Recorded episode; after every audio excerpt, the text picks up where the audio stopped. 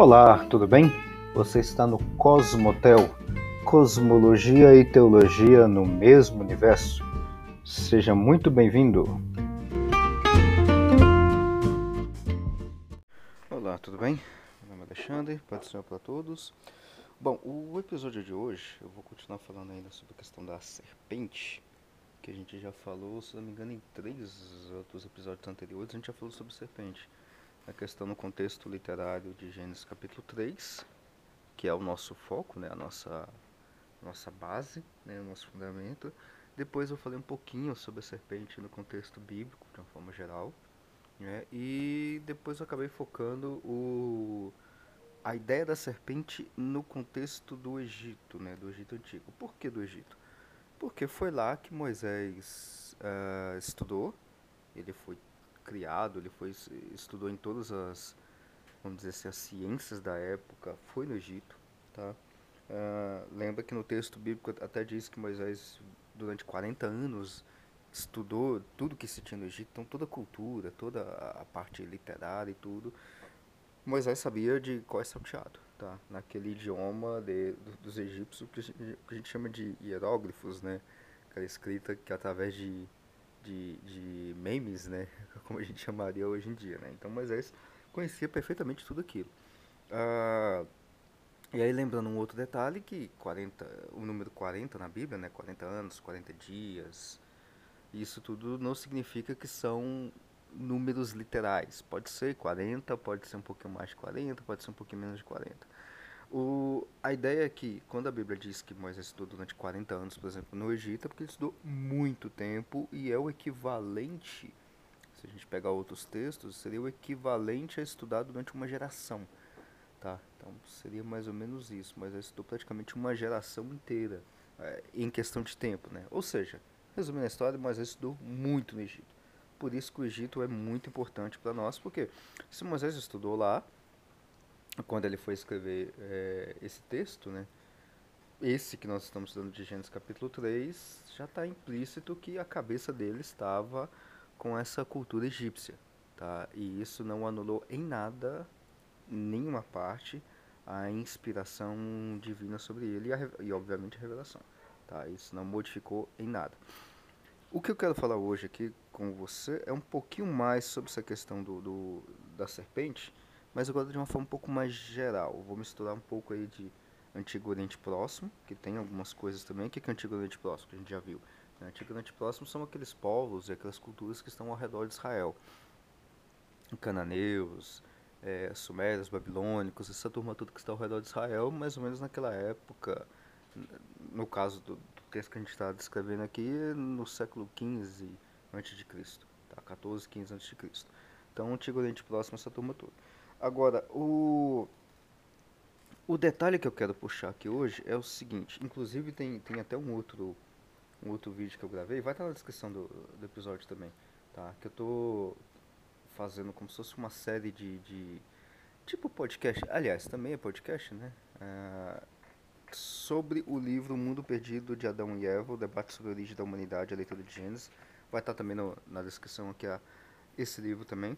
Uh, e aí eu estou fazendo praticamente capítulo a capítulo desse livro. Né? Tô, é, comentando ponto a ponto desse, dos capítulos desse livro. E aí eu já passei por esse capítulo que eu vou mencionar para você. Então lá, aqui na descrição do episódio vai ter um detalhe a mais, tá? Mas é, são um episódio de mais ou menos quase 50 minutos. Tá, mas aqui eu não tenho, eu não vou falar durante 50 minutos sobre essa temática e nem vou repetir o que está lá.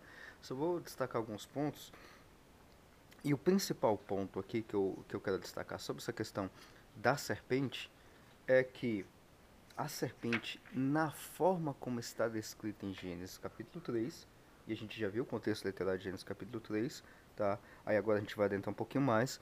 A serpente, como ela está descrita no capítulo 3, não é no sentido de descrever o que nós conhecemos hoje como Satanás.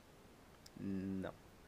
Tá? Não o texto lá não está se referindo dentro do seu contexto original, ou seja, um israelita que acabou de sair da, da, da escravidão do Egito, está no meio do Sinai, recebe esse, esse texto de Moisés, ele não vai interpretar ou não vai identificar que a serpente é Satanás.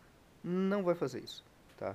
O leitor original, o israelita original, ele não vai entender ou ele não vai nomear essa serpente como Satanás. Não vai. Tá. Agora vamos, vamos entrar dentro da cabeça lá do, do leitor do israelita, lá no século XIV antes de Cristo. Vamos arredondar aí 1300 antes de Cristo. Então ele está mais ou menos na época de Josué e tudo mais e vamos tentar entender pela cabeça dele o que, que ele está lendo nesse texto de Gênesis capítulo 3, tá? Vamos entender aí. Primeiro, Satanás não tem. Não existe essa figura de Satanás na cabeça desse israelita. Como assim?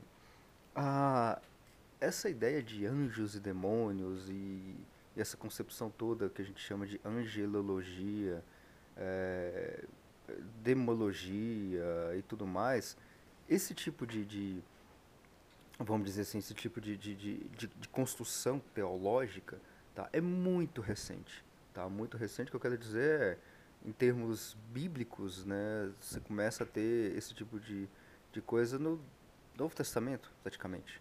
No Antigo Testamento você não tem isso. No Antigo Testamento inteiro você não tem isso.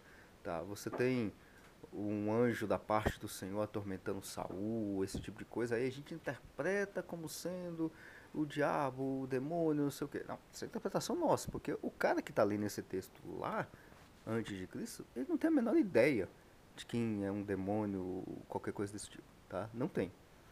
Um outro detalhe é que essa concepção que nós temos hoje de anjos e demônios, no sentido de guerra e tudo, é muito recente, né? É muito recente quanto? Vamos arredondar as contas, né? Principalmente na época da Idade Média, da Alta Idade Média. Alta Idade Média é, vamos arredondar aí, entre o século VI e o século X, mais ou menos, ou seja, entre 500 e 1000 agora, tá? Vai ficar muito mais, é, é, muito mais descrito a, toda essa narrativa, principalmente, e não só, tá? Mas principalmente com a, com a obra chamada, uh, de um escritor chamado Dante, tá? Uma obra que nós conhecemos como a Divina Comédia, tá? Então Dante ele vai descrever nessa obra lá a questão do, do, do inferno, do purgatório, do céu. Isso é uma obra literária, escrita em... Eu, eu vou deixar também na, na descrição essa obra, que tem em português, inclusive. Tá? É muito boa. Uh, então ele faz a descrição do que, que é os sete ciclos do inferno. Né? Cada tem um ciclo, tem, tem alguns círculos lá do inferno que tem outros círculos. Sabe essa concepção que a gente, que a gente fala, ah, vai pro quinto dos infernos? Então, vem de Dante vem justamente de Dante, tá? Uh, essa ideia do o quinto dos infernos, que é um, o, o, quinto círculo do inferno, essa coisa toda. Resumindo a história, essa, essa é a concepção que nós temos moderna de anjos e demônios e como é que é o céu, como é que a gente chega ao céu, como é que a gente chega ao inferno. E aí no caso do de Dante, ele fez uma descrição assim, uh, quase com uma descrição geográfica da concepção de purgatório que existia na, na, igreja, na igreja católica. Até hoje ainda existe um pouco dessa concepção de purgatório. Tá? Então, a, o, o, imaginário que nós temos de céu, de inferno, e no caso uh, de quem acredita nessa doutrina do purgatório, tem a descrição do que é o purgatório, sai de Dante, praticamente. Tá? Sai praticamente de Dante. Ou seja, estou falando de Dante, Dante é século XIII. Um negócio extremamente recente. E se a gente falar da figura de Satanás daquela, daquele, daquele bicho que tem cara de bode, chifres, que tem um rabo, que anda com tendente, essa figura que nós temos, isso aí é da Idade Média. E se a gente voltar ainda mais para tentar resgatar quem que é essa figura de Satanás, a gente vai chegar ali na época do Segundo Templo, ali na época do de Esdras, Neemias, século 4 a.C. Ou seja, antes disso, a gente não tem essa divisão de figuras de anjos, demônios e tudo mais, não temos. Então, voltando agora para Gênesis, nós não temos a identificação direta por exegese, entendendo o texto no seu contexto de que a serpente é o Satanás, ou o diabo, ou qualquer coisa do tipo. A gente pode fazer isso, o texto bíblico faz isso. Uh, se não me engano, acho que Paulo fala isso. Paulo? Agora fiquei na dúvida se é Paulo que vai comentar isso, mas numa interpretação muito posterior, que ele vai, é, que vai colocar que Cristo pisa na cabeça da serpente, a serpente fere o calcanhar, tá? Isso é, é muito tempo depois, tá? Mas vamos primeiro entender o texto dentro do seu contexto. Bom, depois de tudo isso, tá? A, a, gente sabe o que não é, ou o que a serpente não é, tá? Não é o diabo, não é o demônio, tudo mais. Dentro da cabeça, vamos voltar lá, dentro da cabeça do israelita lá do século 3, tá? Estamos lá junto com Josué o israelita não identifica a serpente como o diabo, tá? Mas identifica como. E aí é que o ponto é interessante, tá? Eu já falei no, no em outros episódios, inclusive aqui também, tá? É, na outra série, a criação do homem e a criação do mundo e tudo mais, eu falei da questão do caos, tá? Então você pode até voltar, principalmente no iníciozinho da, da, da, dos episódios lá da criação do mundo, tem sobre isso. É, o caos é o local, entre aspas, ou a região, entre aspas, que na cultura dos povos antigos os deuses emergiam. Por exemplo, você tem o caos primordial dos egípcios, que nada mais é do que as águas infinitas do rio Nilo, e nela os, os, os deuses emergiam dessas águas, que é o caos primordial, ou o caos primeiro. Tá? Você também tem o caos uh, primordial da cultura grega, tá? onde os deuses emergem. Tá? Então você tem, é, não Zeus, Zeus é a terceira geração de, de deuses, mas você tem a primeira geração que é Cronos, né? que na cultura latina é o, o grande Saturno, tá? é o deus Saturno. Tá? Tem, tem umas misturas mitológicas interessantes aí. Então você tem Cronos, que é o pai de Zeus. O Cronos ele, é, ele emerge das águas infinitas, ou do caos primordial, Tá? Você tem um caos primordial ali que é alguma coisa bagunçada e as coisas saem de lá. Então você tem Zeus, você tem. Zeus não, Cronos, Gaia, que é a mulher de, de Cronos. E tá. E aí na, no meio dos babilônicos, os cananeus e tudo mais, cada um vai ter o seu, o seu caos primordial. Por exemplo, se não me engano, acho que são entre os cananeus. Acho que o cananeus ou dos caldeus. Cananeus não, é os caldeus ali na, na região dos caldeus, por ali. Você tem uma outra, talvez acho que eu tenha misturando os povos, mas é por ali no Antigo Oriente Próximo, pronto. Você tem uma outra, você tem duas outras figuras bastante conhecidas por nós, que são forças do caos. Berremonte e Leviatã. Lembra que o texto lá em Salmos fala sobre o Leviatã? Jó vai, vai fazer quase que uma descrição física do Berremonte? Então, essas duas figuras, Berremonte e Leviatã, são forças do caos do imaginário ou da mitologia dos povos do Antigo Oriente Próximo, que está no texto bíblico, que não tem nada a ver com dinossauros, não são dinossauros, não são animais, nunca existiram Berremonte, Leviatã e qualquer coisa do tipo, tá? Não tem nada a ver com dinossauro nem nada.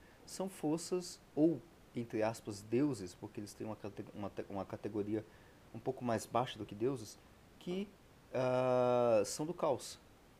Aí agora, eu vou finalizar apenas com isso, depois eu vou adentrar no próximo episódio, eu vou comentar um pouquinho mais sobre isso. Nós temos também um caos primordial na Bíblia. Sim, nós temos um caos primordial na Bíblia, só que tem um detalhe. O caos primordial da Bíblia não dá origem a Deus. Deus diz, ou Deus ele não sai do caos primordial, porque diz o texto lá de Gênesis capítulo 1, versículo 1, no princípio criou Deus os céus e a terra. Mas não fala de onde que Deus veio. Ou seja, Deus já tem nessa ideia ali do texto inicial de Gênesis uma, uma, uma existência, vamos dizer assim, que é a parte do caos. Aí lá no versículo 2, pode dizer, e a terra era sem forma e vazia, torru e vaborru. Essa expressão torru e vaborru significa que a terra estava em um estado de caos e o Espírito de Deus pairava sobre as águas da terra. Essas águas da terra, na realidade, é uma outra expressão para dizer a terra inteira, ou o universo inteiro, na concepção de Moisés, estava todo ou tudo estava no caos. E Deus não estava no caos e nem emergiu do caos.